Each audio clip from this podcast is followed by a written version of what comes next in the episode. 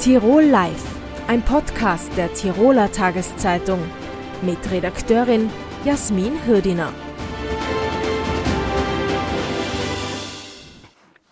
Artensterben, Ökosysteme kollabieren, die Biodiversität ist gefährdet und das auch im grünen Tirol. Was tun dagegen? Zu Gast ist dazu Johannes Rüdisser, Ökologe an der Universität Innsbruck und Mitglied im österreichischen Biodiversitätsrat. Herzlich willkommen. Hallo. Herr Rüdisser, es macht vielleicht Sinn, zunächst einmal zu definieren, worüber wir da sprechen. Was ist denn Biodiversität? Biodiversität ist eigentlich die beeindruckende, für uns Menschen lebensnotwendige Vielfalt in der Natur. Man kann das, das ist natürlich eine sehr große Frage, weil wir haben viele Vorlesungen zum Thema Biodiversität alleine. Aber kurz gesagt, ist es einfach die Vielfalt, die sowohl die Vielfalt von Arten umfasst, die Vielfalt von Lebensräumen, aber auch die Vielfalt innerhalb einer Art, also die genetische Vielfalt. Und diese Vielfalt ist eben weltweit bedroht. Und in Österreich gibt es eigentlich eine eigene Biodiversitätsstrategie der Regierung, eben um diese wieder zu fördern bzw. zu erhalten. Dazu gibt es eben auch diesen Biodiversitätsrat, der da berät und da sind Sie Mitglied und Sie haben das, die Regierungsmaßnahmen im vergangenen Jahr auch analysiert. Und das Fazit ist ja eher mau ausgefallen. Also es war ja eher ein schlechtes Zeugnis, das Sie der Regierung da ausgestellt haben. Wo ist denn das Problem? Das ist richtig. Ähm, also der Biodiversitätsrat ist ein Zusammenschluss unabhängiger Wissenschaftlerinnen und wir geben jedes Jahr eine Bewertung der Biodiversitätspolitik heraus aus unserer fachlichen Sicht. Und wir müssten da heuer, wie leider auch die letzten Jahre, feststellen, dass sehr viele Punkte als orange oder rot, also als negativ zu bewerten sind, weil zwar einige positive Bemühungen äh, geschehen. Sie haben die Biodiversitätsstrategie angesprochen, die sehr viele durchaus fundierte Ziele und Maßnahmen enthalten. Äh, der Wehmutstropfen an der Biodiversitätsstrategie ist allerdings, dass es dazu keinen Regierungsbeschluss gibt. Also es fehlt einfach diese verbindliche äh, Entscheidung dazu, diese Dinge auch tatsächlich umzusetzen. Und dort hapert es ganz oft. Das betrifft die ganze Diskussion in diesem Biodiversitätsbereich. Wir wissen eigentlich, was zu tun ist, aber es wird leider von der Politik oft zu wenig umgesetzt.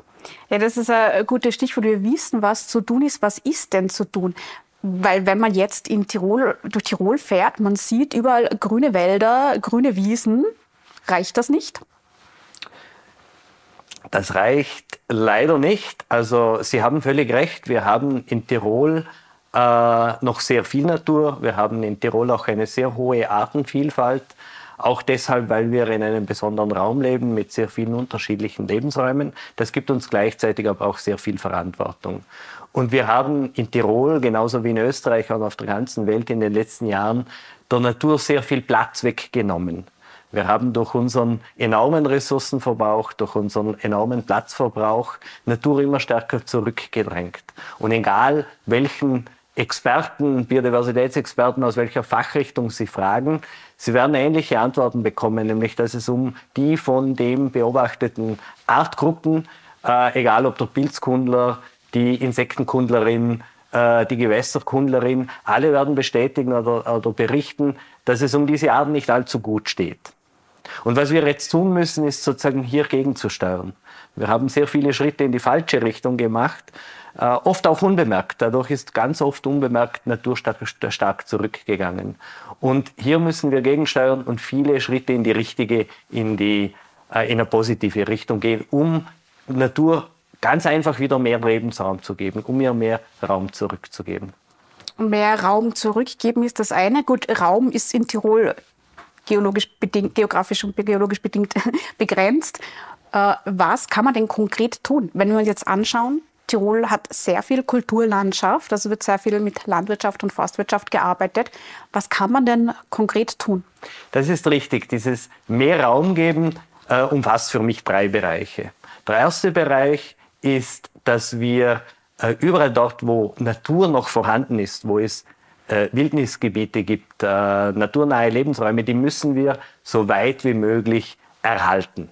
Das betrifft einerseits natürlich bestehende Schutzgebiete, aber durchaus auch die Ausweitung von Schutzgebieten, insbesondere auch in Tallagen, wo wir einen starken Nachholbedarf haben.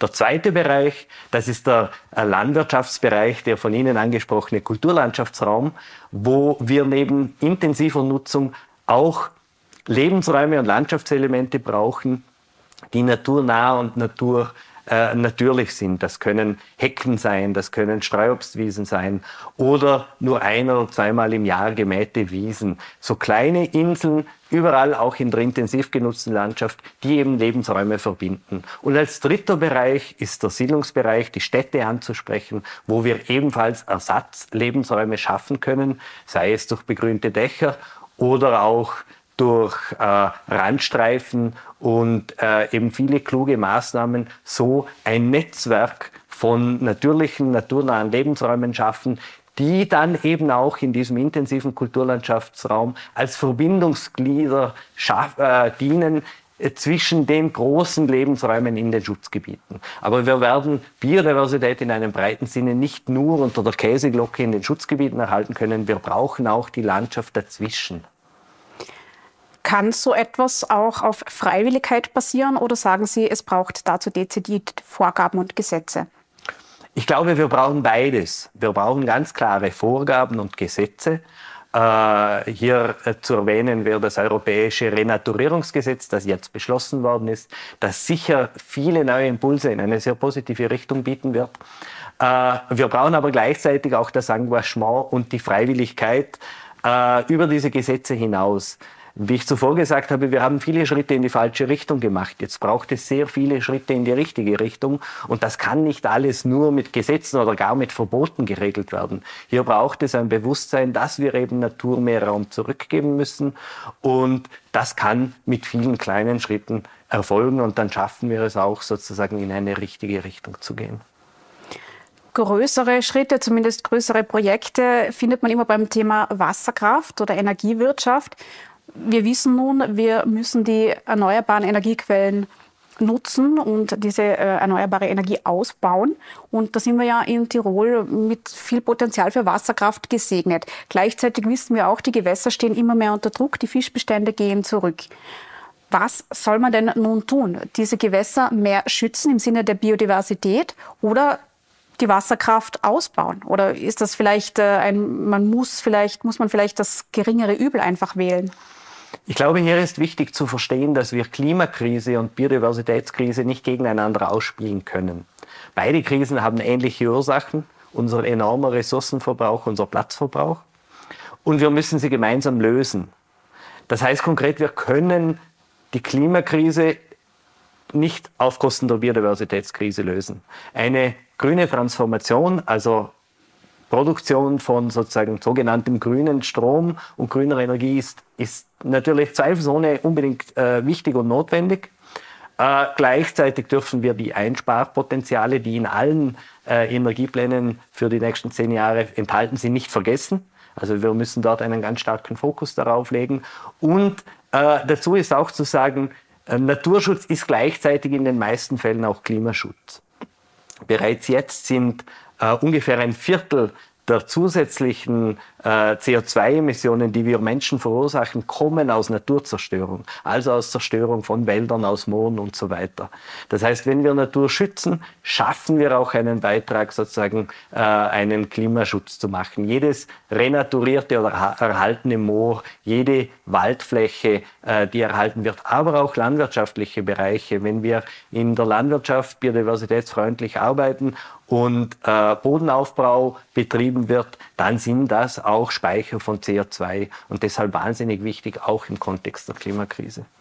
Können Sie das noch näher ausführen? Was bedeutet das denn, äh, die Landwirtschaft eben so biodiversitätsfreundlich wie möglich zu betreiben? Was würde das konkret äh, bedeuten? Da gibt es äh, ganz viele Bereiche. Das sind einerseits sozusagen dieses Netzwerk an äh, naturnahen Lebensräumen in der Landwirtschaft. Wir brauchen natürlich intensiv bewirtschafteten Bereiche für die Lebensmittelproduktion.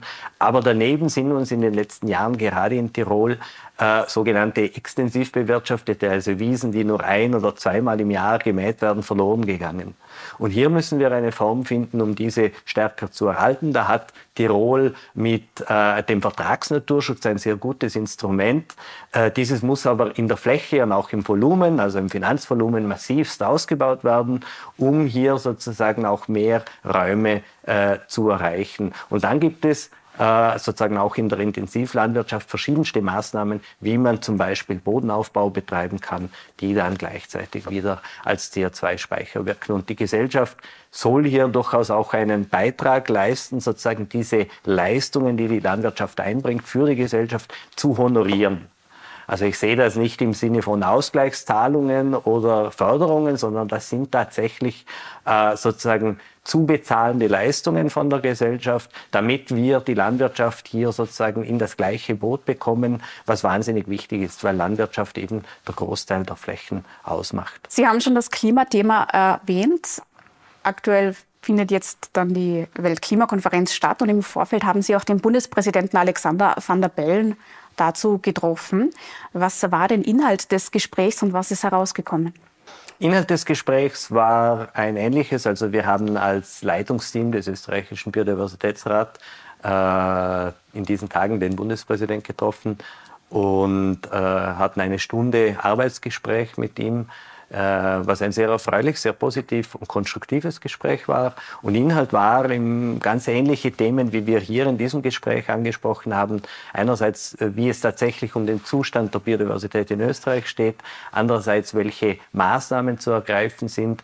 Und uns war ein wichtiges Anliegen, die sozusagen äh, Verbündete oder uns ist als Biodiversitätsrat ein wichtiges Anliegen, Anliegen, Verbündete zu gewinnen, in diesem Prozess auch der Bewusstseinsbildung. Die Klimakrise ist in den letzten Jahren etwas sozusagen in die Köpfe der Menschen gekommen. Es gibt ein Bewusstsein für die Bedeutung dieser Krise. Die Biodiversitätskrise, die mindestens so bedeutend für unsere Zukunft ist, scheint äh, noch eher sozusagen weniger, weniger bewusst zu sein. Und äh, ich glaube, wir haben hier mit dem Herrn Bundespräsidenten durchaus einen Mitstreiter gewonnen, der diese Themen auch ansprechen möchte und gerade auch im Kontext, weil Sie die Klimakonferenz erwähnt haben, gerade auch im Kontext sozusagen äh, grüner Energiewende hier diesen Themenbereich stark mitzudenken und auch stark zu kommunizieren. Dann gibt es ja unterschiedliche Meinungen, was man von dieser Weltklimakonferenz äh, erwarten kann an Output. Ich frage anders, was wünschen Sie sich denn? Was würden Sie sich denn wünschen? Ich wünsche mir von der Weltklimakonferenz Ähnliches, wie ich mir im Kontext von Biodiversität äh, wünsche, nämlich, dass es uns gelingt und vor allem, dass es Entscheidungsträgern, unseren Politikerinnen gelingt, diese Krisen endlich ernst zu nehmen. Äh, wir wissen, was zu tun ist. Wir haben die Möglichkeiten, wir haben die Mittel. Uns geht nur langsam die Zeit aus. Das heißt, wir müssen endlich ins Tun kommen. Und meine Hoffnung ist, dass weitere Schritte geschafft werden, wie wir konkret Maßnahmen umsetzen, dass sich vielleicht auch Allianzen von willigen Staaten bilden, die sagen, wir gehen voraus. Äh, ich glaube, anders wird es teilweise nicht möglich sein. Wir können nicht immer auf den letzten noch warten, dass er auch noch mitkommt bei diesen so wichtigen Themen. Also meine Hoffnung stirbt zuletzt, aber äh, Sie haben selber gesagt, die Erwartungen sind sicher überschaubar in diesem Fall. Und im Bereich des, der Klimakrise gibt es ja schon teilweise ein Bewusstsein. Äh, entsprechend gibt es aber auch viel Greenwashing. Äh, jedes Unternehmen bezeichnet sich als nachhaltig mittlerweile. Glauben Sie nicht, dass das dann im Sinne der Biodiversität ähnlich passieren wird, dass das das neue Buzzword werden wird und jeder sich als besonders biodiversitätsfördernd geben wird? Ja, das, diese Gefahr besteht sicher. Ich, ich sehe es aber gleichzeitig auch äh, durchaus positiv in dem Sinn, dass sozusagen, wenn äh, äh, Firmen, äh, Personen versuchen, sich sozusagen mit einem Biodiversitätsimage positiv zu geben, dann besteht ja offensichtlich ein gewisses Bewusstsein, dass das wichtig ist. Und das müssen wir einfach tatsächlich in eine Richtung bringen, dass diese Maßnahmen tatsächlich äh, wirksam sind. Wie gesagt, wir brauchen viele Schritte, wir brauchen viele kleine Schritte und wir brauchen hier Industrieunternehmen genauso wie den, äh, den Landwirt, die Landwirtin. Äh, also wir brauchen hier tatsächlich alle im Boot. Und äh, ich denke, die Unternehmen, die tatsächlich nur Greenwashing betreiben wollen, die sind eher die Minderheit. Vielen ist es tatsächlich ein Anliegen und oft fehlt ganz einfach auch das ausreichende Wissen, um Maßnahmen gut umzusetzen. Und ob die Maßnahmen gut umgesetzt sind, darauf wird sich auch der Biodiversitätsrat ein Auge haben. Herr Rüdiger, ich danke Ihnen für diese Einblicke. Vielen Dank. Nach einer tödlichen Hundeattacke im Oktober in Niederösterreich wird derzeit ein, an einem Verbot für Angriffstrainings für Hunde gearbeitet. Wenig begeistert zeigt sich davon der Gebrauchshundesport. Zugeschaltet ist uns dazu Anton Schauer, Präsident der österreichischen Hundesportunion. Hallo nach Oberösterreich. Grüß Gott nach Tirol.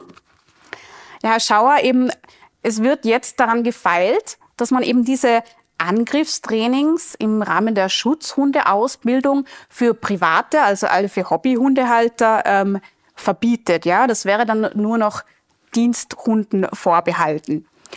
Äh, konkret geht es darum, diese Übungen, zu denen dazugehört, dass eben die Hunde auf Kommando auch zubeißen. Im Regelfall ist das eben dieser Jutearm, den man kennt aus vielen Videos. Ähm, was wäre denn so falsch daran, dass man das für private Hobbyhundehalter verbietet? Ja, ich möchte zuerst einmal sagen, mir tut natürlich die Familie des Opfers furchtbar leid. Und es ist tragisch, dass es dazu kommt. Bei diesem Versuch, ein Verbot einzuführen, glaube ich, trifft man absolut die falschen Leute weil es die diesen Gebrauchshundesport ausüben, weil die Hunde, bis sie überhaupt mit einem derartigen Training beginnen können, äh, sehr, sehr viel Zeit in Anspruch nimmt, dass der Gehorsam stimmt. Und das ist das große Problem bei den Hundebesitzern, dass die alle nicht den nötigen Gehorsam haben und dazu trägt auch sehr viel äh, die Politik bei, wenn man äh, Sachkundenachweise online abhält oder nur äh, Theoriesachen macht, wenn man, wenn Präsenzzeit ist, äh, dass man sagt, drei Stunden äh, ein Vortrag von einem geschulten Mann und, und äh, noch drei Stunden von einem äh, Tierarzt dazu, das bringt nichts. Es fehlt die Praxis. Es fehlt, äh, ja, man muss eine Praxis haben. Und wenn man, wenn man diesen Gebrauchshundesport so verbietet, ist es sicherlich nicht sinnvoll, weil wenn man weiß, dass jeder oder fast jeder Rettungshund äh, auch diese Ausbildung durchläuft, weil er diese, äh, weil er das auch für seine Arbeit braucht, dann ist es nicht sinnvoll. Und es sind bei Gott nicht alles Diensthunde, die in den Rettungshundeeinsatz gehen. Und äh, denken Sie nur an, an einen Behinderten, also an einen Hund für einen Behinderten, einen Assistenzhund. Auch der lernt äh, sozusagen beißen. Äh, der beißt halt in a, in auf das, was am Boden liegt und gibt es seinem Schützling. Und also die, der Ansatz ist komplett falsch und trifft wirklich die falschen Leute, weil er, ja, mhm. weil es nicht sinnvoll ist. Aber jetzt für die Zuschauer auch, um das verständlich zu machen, äh, diese Ausbildung umfasst eben mehrere Stufen. Am Anfang geht es auch darum, dass der Hund einfach Gehorsam zeigt, dass er Fährten lesen kann. Äh, Agilität wird trainiert. Erst später kommt das mit dem Angriffstraining. Jetzt haben Sie gesagt, auch Therapiehunde lernen das, aber in einer anderen Form, nämlich dass sie die Objekte für ihre, ähm, für ihre Halter sozusagen aufklauben können man könnte ja die Ausbildung darauf beschränken und sagen, ja, passt, aber dieses im Volksmund scharf machen genannte lässt man weg und verbietet man für diese Hunde. Was wäre denn daran so falsch? Warum gehört das für Sie dazu? Weil der Begriff der falsche ist, weil die Hunde werden nicht scharf gemacht. Das ist leider Gottes, kommt es von Seiten der Tierschützer und äh, das ist eine bewusste Falschinformation, weil man einen Hund nicht äh, mit, mit Schlägen, wie es da beschrieben wird, und mit Angst und Bangmachen erziehen kann. Und auch diese Hunde bekommen äh, Belohnungen und, und werden für ihre Arbeit belohnt. Die werden belohnt für das Auslasten und das, äh, ja, für die ordnungsgemäße Arbeit. Und es ist halt ein Teil äh, der Ausbildung und die gehört dazu. Und noch einmal, ich, ich bin 45 Jahre im Hundesport tätig und es hat noch nie, weder bei unserem Dachverband noch bei einem anderen Dachverband mit Hunden, die diese Ausbildung, diese Gebrauchshundeausbildung genossen haben, ein ernsthaftes Problem gegeben, ein ernsthaftes Beißproblem, weil diese Hunde alle unter Kontrolle der Hundeführer stehen und bewusst auf Kommando arbeiten. Und äh, warum soll man was verbieten, was nicht notwendig ist, weil es mit diesen Hunden kein Problem gibt? Ein Problem sind äh, die Hunde, die nicht fachgerecht ausgebildet werden, die nicht äh, die, ja, die einfach das Ganze nicht, nicht ordentlich machen. Die, äh, ich möchte jetzt hier keine Personen direkt nennen, aber die äh, von Leuten ausgebildet werden, die eben das nötige Fachwissen nicht haben. Die mhm. schauen sich ein Video an und auf dem Video sieht man, dass der Hund mit Stockschlägen bedroht wird und die sehen das so, dass der Hund geschlagen wird mhm. und dass man den Hund in Angst und Bang versetzen muss, dass er das macht. Und das stimmt ganz und gar nicht. Mhm. Die Hunde werden ja belohnt, die sind Familienmitglieder, die, die wohnen mit den Familien. Das sind keine Bestien, das sind ganz ordentlich erzogene Hunde. Und zu dem Vorfall in Nahen muss man sagen, der Tierschutz behauptet, die waren in, in einer Hundeschule das stimmt, die waren in einer Hundeschule.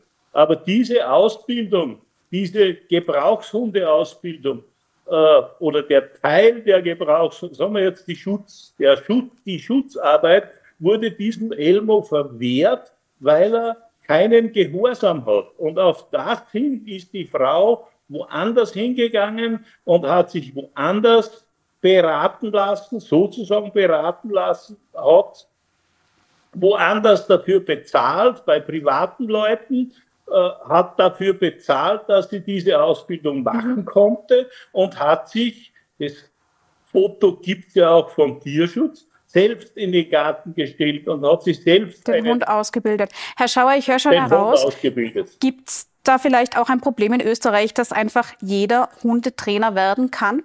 Glauben Sie, es braucht dazu einfach strengere Regeln und Gesetze? Ja, äh, es ist ein freies Gewerbe und jeder, der sich bemüßigt fühlt und meint, er müsste Hunde ausbilden, geht auf seine Bezirkshauptmannschaft und stellt den Antrag auf, äh, dass er ein Gewerbe anmeldet und wenn er das Gewerbe angemeldet hat, kann er das machen. Es ist keine, äh, ja, keine lizenzierte Ausbildung, wo man irgendwelche Sachen nachweisen muss. Und das ist schon der große Vorteil, wenn man in eine Hundeschule geht.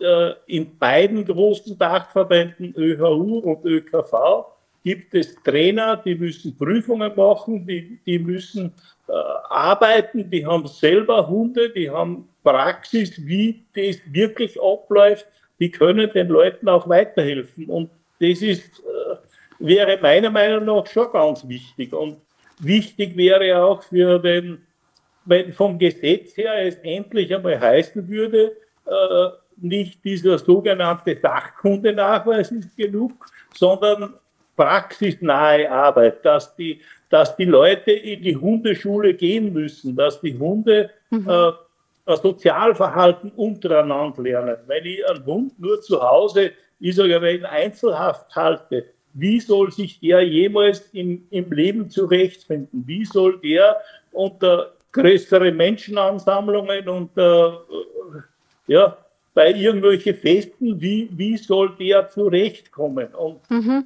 Oder eben auch Das ist eigentlich leider Gottes ein großes Problem. Mhm. Und äh, sehr viele Gemeinden, glaube ich, wären gut beraten, äh, wenn man einen Hund, der aus einer Hundeschule kommt, der eine Prüfung abgelegt hat, es gibt ja dann Prüfungen, der eine Prüfung abgelegt hat, in dem nachgewiesen ist, dass er einen Gehorsam hat, dass er sozial verträglich ist, dass er gut dazu passt, dass man vielleicht die Gemeinden animieren oder animieren würde, äh, auf eine gewisse Zeit auf einen Teil der Hundesteuer oder, oder vielleicht den gesamten Teil der Hundesteuer auszusetzen.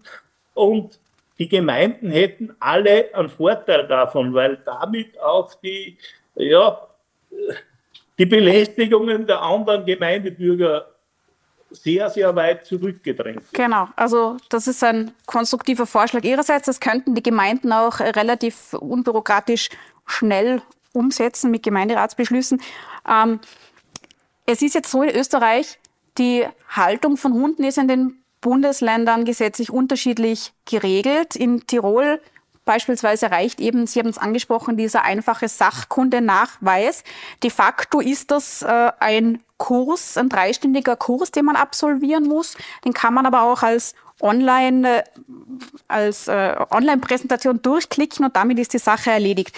Würden Sie sich wünschen, dass es auch per Gesetz äh, strengere Kontrollen gibt für die Halter, auch über vielleicht den äh, Verlauf, über die, die, das Leben des Hundes hinweg? dass man da immer wieder mal nachschaut, wie geht es dem mit dem Hund, dass er sich sozusagen auch beweisen muss? Natürlich wäre es sinnvoll, wenn man, wenn man das äh, wenn man das so vorschreiben könnte. Und man, man garantiert ja damit auch im Prinzip ein artgerechtes Hundeleben und, und eine, äh, wie es der Tierschutz fordert, eine tierschutzkonforme äh, Sache. Wie viele Hunde werden zu Hause in einer sogenannten Flybox gehalten, weil sie äh, sonst im Haus was zerstören oder, oder äh, ja, Sachen zerbeißen. Und äh, das sind alles Sachen, die, die meiner Meinung nach oder, oder unserer Meinung so nicht funktionieren. Und alles, was für, den, für die Hundehaltung im Prinzip gut ist, äh, sollte man ausnutzen und sollte man machen. Und ja, es, es ist leider Gottes ein Problem und es schaut momentan ja so aus, als, als würde sich vielleicht eine Mehrheit finden, dieses Angriffstraining äh, zu verbieten. Und noch einmal, das ist komplett der falsche Weg, weil er in die falsche Richtung geht.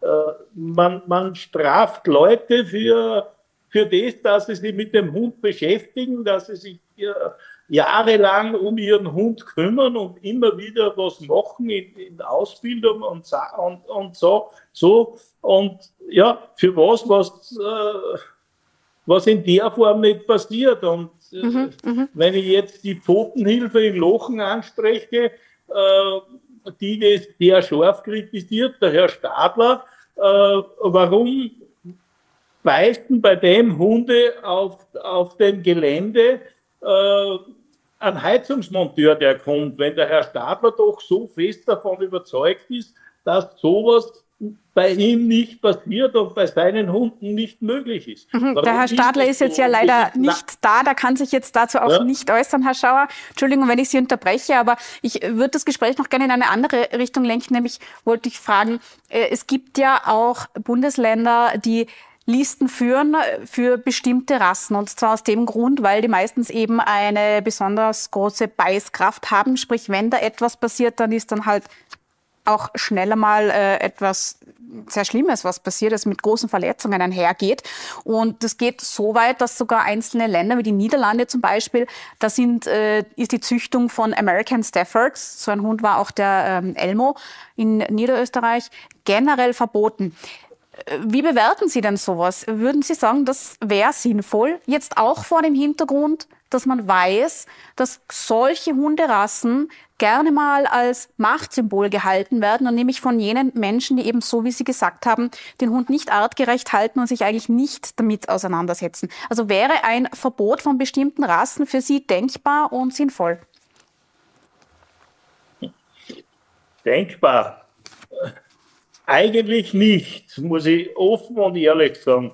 weil äh, nehmen den Herrn Sticher vom ÖKV, der hat eine Hundeschule und trainiert eigentlich fast ausschließlich äh, diese Stafford Terrier.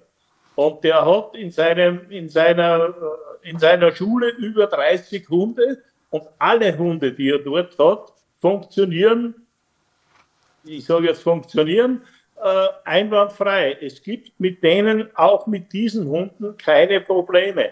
Das Problem ist immer an der anderen Seite der Leine, der Mensch, der das macht. Und das dieses sogenannte oder dieses gewünschte Ausbildungsverbot äh, in, in, Schutzarbeit oder Gebrauchshundearbeit, Ver, Ver, Veranlagungsarbeit, wie immer das man das nennen will, äh, ist komplett gegen die Richtung, weil alle Leute, die sich bemühen und die mit ihrem Hund arbeiten, das sind eh eigentlich sehr, sehr wenige. Die haben keine Probleme. Und noch einmal, fast jeder Rettungshund, fast jeder Lawinenhund äh, macht auch diese Ausbildung und da hat auch keiner ein Problem damit. Und es sind auch zum Großteil alles private Leute, die auf ihren Hund vertrauen müssen, wenn er in den Einsatz geht. Und ein, Rettungshund, der so eine internationale Einsatzüberprüfung hat, der fliegt um die ganze Welt und hilft dort und da.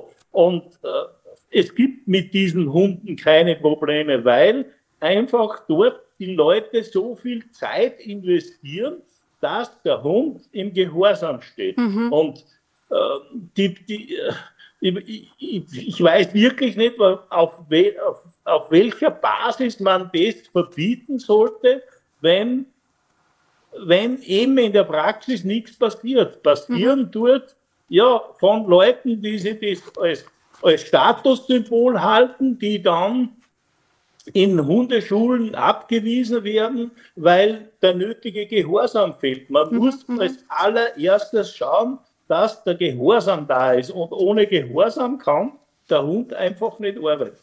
Also wenn ich das ist der, der springende Punkt, ist immer der Gehorsam.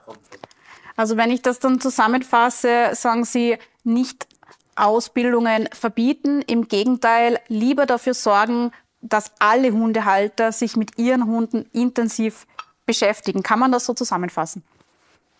Ja, ganz ja. durchaus. Es, es, es müssten sich die Leute viel mehr mit dem Hund äh, beschäftigen. Der Hund ist bitte kein äh, Geschenk, das man irgendwann einmal wem gibt. Das, das äh, das lästig ist, weil ich mit dem spazieren gehe und weil ich mit dem rausgehen muss und weil ich mit dem eine Hundeschule besuchen muss und oder, oder muss ja nicht, aber äh, soll.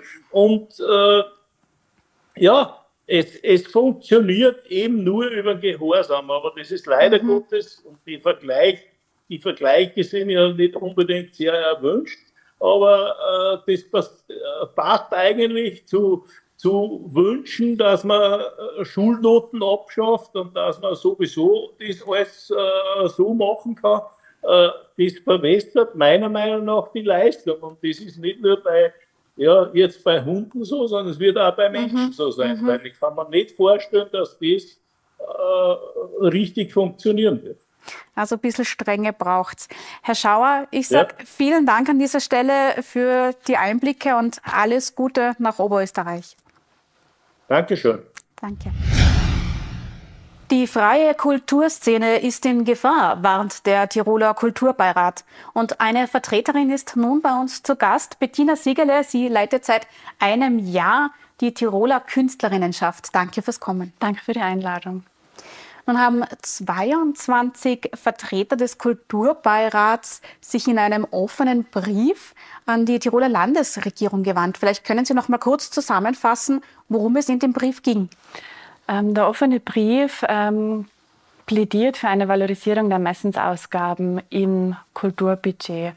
Ähm, um ganz kurz zusammenzufassen oder zu erläutern, ähm, die Ermessensausgaben decken alles ab, in, das nicht landeseigene Kulturinstitutionen betrifft im Kultursektor. Das bedeutet von der Blasmusik über Büchereiwesen, ähm, Erwachsenenbildung, Denkmalschutz bis hin zur zeitgenössischen Kunst- und Kulturinitiativen in Tirol. Nach mehrmaligen Nachfragen in den einzelnen Kulturbeiräten von Mitgliedern aus den Kulturbeiräten ähm, hat sich herausgestellt, dass nächstes Jahr nicht auf die Teuerung Inflation reagiert werden soll innerhalb des Kulturbudgets für die freie Szene, was natürlich ähm, de facto eine Kürzung bedeutet in der Höhe der Teuerungsrate von ca. 17 Prozent, was für viele ähm, Kultureinrichtungen und Initiativen natürlich eine sehr vulnerable Position oder noch prekärere Situation ähm, werden lässt. Was heißt prekäre Situation? Äh, kann man das konkret fassen? Ähm, die Teuerungen betreffen natürlich Kultureinrichtungen wie ähm, viele andere Personen. Es geht los von Energie, Mieten, Heizen, aber auch zu Produktionskosten für Ausstellungen, Projekte, Reisekosten etc., die natürlich ähm, extrem eingespart werden müssen, um auf die Teuerung reagieren zu können, wenn es 2024 nicht wieder so einen Teuerungsausgleich gibt wie dieses Jahr. Jetzt hat Landeshauptmann Anton Matle, der ja für Kultur zuständig ist, bereits durchblicken lassen, ähm, trotz des Briefes, er wird am ähm, Budgetvorschlag nichts mehr ändern. Äh, was erwarten Sie sich jetzt denn trotzdem von diesem Brief? Ähm, es ist ja auch unsere Aufgabe als Kulturbeirätinnen, aber auch als Mitarbeiterinnen ähm, in der Kulturszene darauf aufmerksam zu machen und über auch prekäre Arbeitssituationen oder ähm, die prekäre Situation des Kultursektors allgemein aufmerksam zu machen. Und ähm, es ist natürlich auch immer ein, ein Versuch, einen Dialog zu starten und ähm, unsere Sicht der Dinge ähm, präsentieren zu können. Situation in der Kulturbranche ist natürlich ein gutes Stichwort. Da gibt es die Fair Pay-Strategie. Da geht es oder vielleicht wollen Sie es erklären kurz, gibt es seit 2021 in Österreich, soll natürlich auch in Tirol greifen. Vielleicht können Sie kurz erklären, äh, was das bedeutet, was genau. man darunter versteht. Ähm, FAP ist eine Initiative der Interessensgemeinschaften in Österreich und verfolgt ähm, die drei Hauptziele eigentlich faire Bezahlung, wie der Name FAP schon sagt, sowohl für Angestellte im freien Kulturbereich als auch für freischaffende Künstlerinnen und Künstler und Personen im Honorarbereich. Ähm, es bedeutet aber auch ein sich dafür einsetzen für faire Arbeitsbedingungen, was tatsächlich auch eines der drei Hauptziele beinhaltet, diese Valorisierung der Ermessensausgabe, da diese faire Bedingungen schaffen kann, genauso wie ähm, faire Arbeitsbedingungen für freischaffende Künstlerinnen, Stichwort Sozialversicherung oder Pensionsversicherung, genauso wie Arbeitslosenvorsorge. Wenn wir über das Thema Fair Pay sprechen, sollte man vielleicht auch äh, erwähnen, da geht es ja nicht darum zu sagen, man will mehr Lohn, sondern das, da geht es ja mal darum zu sagen, grundsätzlich, Kulturleistung im Bereich der Kultur soll überhaupt honoriert werden, oder? Genau, es geht eben um faire Bezahlung. Und wenn wir jetzt immer sprechen vom Fair Pay Gap und von 80 Prozent Pay, 100 Prozent Pay, muss erwähnt werden, dass 100 Prozent Pay eigentlich der Mindeststandard sein soll. Das sind die Mindestuntergrenzen, die die Interessensgemeinschaften vorschlagen. Und ab da wird es dann eigentlich erst richtig losgehen. Also generell einmal, dass überhaupt eine Leistung genau. bezahlt wird genau. im weitesten Sinne. Und auch, ähm, das beinhaltet ja auch zu evaluieren, wie viel eigentlich auch ehrenamtlich und unfreiwillig ehrenamtlich im Kulturbereich gearbeitet wird. Also die Gallup-Studie von 2022 beinhaltet ja auch eine Umfrage, die da ergeben hat, dass gerade mal 22 Prozent Vollzeitstellen haben und ganze 26 Prozent ehrenamtlich tätig sind im Kulturbereich. Und das vielfach nicht, weil sie es wollen, sondern weil es eben die Stellen oder das Geld für die Stellen mhm. nicht gibt. Und jetzt hat der Kulturbeirat eben kritisiert, dadurch, dass diese Ermessensausgaben nicht angepasst werden, wackelt auch dieses Fair, diese Fair Pay Strategie. Landeshauptmann Anton Matle hat entgegnet, es gibt jetzt eh 1,5 Millionen mehr Geld eben für Fair Pay und auch Arbeitsstipendien. Warum geht sich das trotzdem nicht aus? Es greift ja alles ineinander über und beeinflusst sich auch. Diese 1,5 Millionen, also diese eine Million, die das Land für, also 2024 für den Honorar Bereich zur Verfügung stellt. Das begrüßen wir natürlich sehr, auch aus Sicht der Interessensvertretung für bildende Künstlerinnen und Künstler. In und aus Tirol haben wir uns sehr dafür eingesetzt und freuen uns jetzt, dass dieser Schritt gemacht wird. Genauso wie die Arbeitsstipendien, die darin beinhaltet sind, in diesen 1,5 Millionen. Eine tolle Gelegenheit für Künstlerinnen und Künstler in und aus Tirol bieten. Und es ist erfreulich, dass die seit Corona weitergeführt werden. Aber natürlich soll es in der Kulturförderung auch über das Erhalten eines Status quo heraus hinüber hinausgehen. Wir befinden uns in einem konstanten Krisenmodus. Es ist so dieser ähm, konstante, ähm, fast schon Struggle to survive und es bleibt kaum noch Ressourcen, weder finanziell noch auch Energie für Neuentwicklung, Weiterentwicklung oder gar das Ausschöpfen von Potenzialen, die vielleicht schon da sind. Den Struggle führen aber auch äh, mit dem Kämpfen auch die großen Häuser, nämlich die landeseigenen Kultureinrichtungen, Landestheater, Landesmuseen. Ähm, bei denen wird ja, also das generelle Kulturbudget wird ja von heuer gab es 104 Millionen, nächstes Jahr mhm. sollen es 127 sein, also mhm. da wird das durchaus angehoben. Jetzt kritisiert aber eben der Kulturberat, das kommt schon einen, einem Ausspielen, äh, gegenseitigem Ausspielen der ähm, äh, Kulturszenen mhm. nahe. Ähm, wie, wie, kann man, wie würde sich denn dieses Dilemma lösen lassen? Muss man sagen, äh, man muss gleich viel für beide zahlen? Oder ist das für Sie gerechtfertigt, dass die landeseigenen Häuser mehr gefördert werden?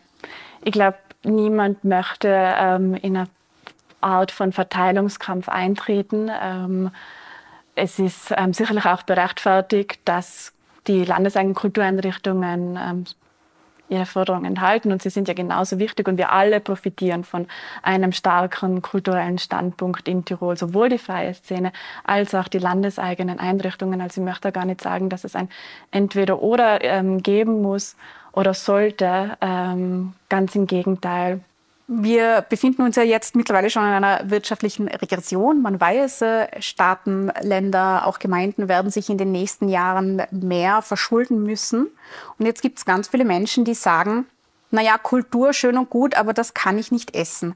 Man muss in diesen wirtschaftlich angestrengten Zeiten doch Prioritäten setzen und dann muss die Kultur eben einbüßen. Was sagen Sie denn dazu? Ähm, ich glaube, man muss sich immer wieder in Erinnerung rufen, dass Kunst und Kultur ein wichtigen gesellschaftspolitischen und demokratiepolitischen Zweck erfüllt und Faktor ähm, bereitstellt.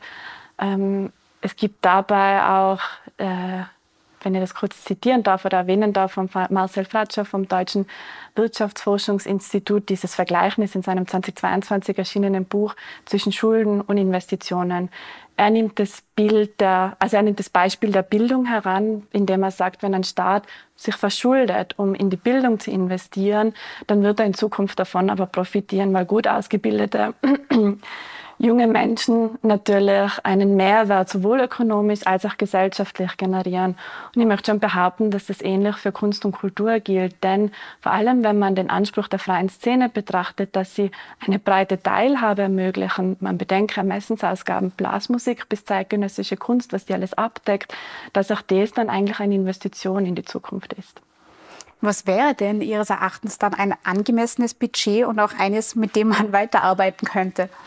Ähm, wie schon ähm, viele meiner Kolleginnen und Kollegen, die schon länger dabei sind und auch in ganz Österreich ähm, Interessensgemeinschaften dafür plädieren, glaube ich, dass es eine angemessene Erhöhung des ähm, Kulturbudgets im freien Sektor braucht und eben diese Valorisierung, damit auch in Zukunft jährlich ähm, auf gewisse Krisen und Teuerungen ähm, automatisch reagiert wird.